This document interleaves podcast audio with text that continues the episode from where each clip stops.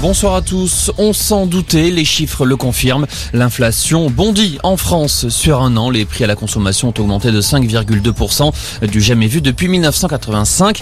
Et c'est visiblement parti pour durer, selon Henri Sterdignac, économiste à l'Observatoire français des conjonctures économiques. Normalement, euh, le haut niveau d'inflation doit euh, perdurer euh, au moins jusqu'à la fin de l'année. Et le seul espoir qu'on peut avoir, c'est que une récession mondiale les difficultés de l'économie chinoise euh, provoquent une baisse du prix de l'énergie, des matières premières, qui, euh, à partir de l'année prochaine, permettrait une certaine euh, baisse assez nette de l'inflation.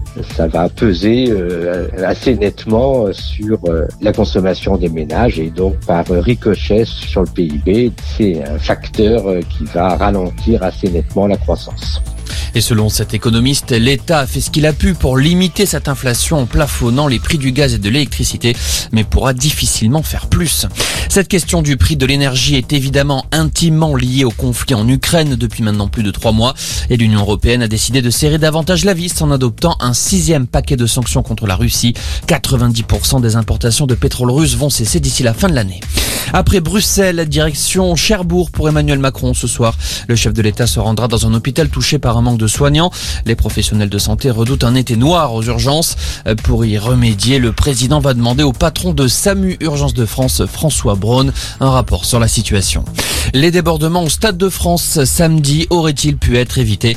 En tout cas, les renseignements avaient alerté sur les risques de troubles à l'ordre public trois jours avant la finale de la Ligue des Champions. Et puis le tennis à Roland Garros avec le début des quarts de finale. En ce moment, l'Allemand Alexander Zverev est opposé à l'Espagnol Carlos Alcaraz avant le choc de ce soir entre Novak Djokovic et Rafael Nadal. Voilà pour l'essentiel de l'info. Excellente soirée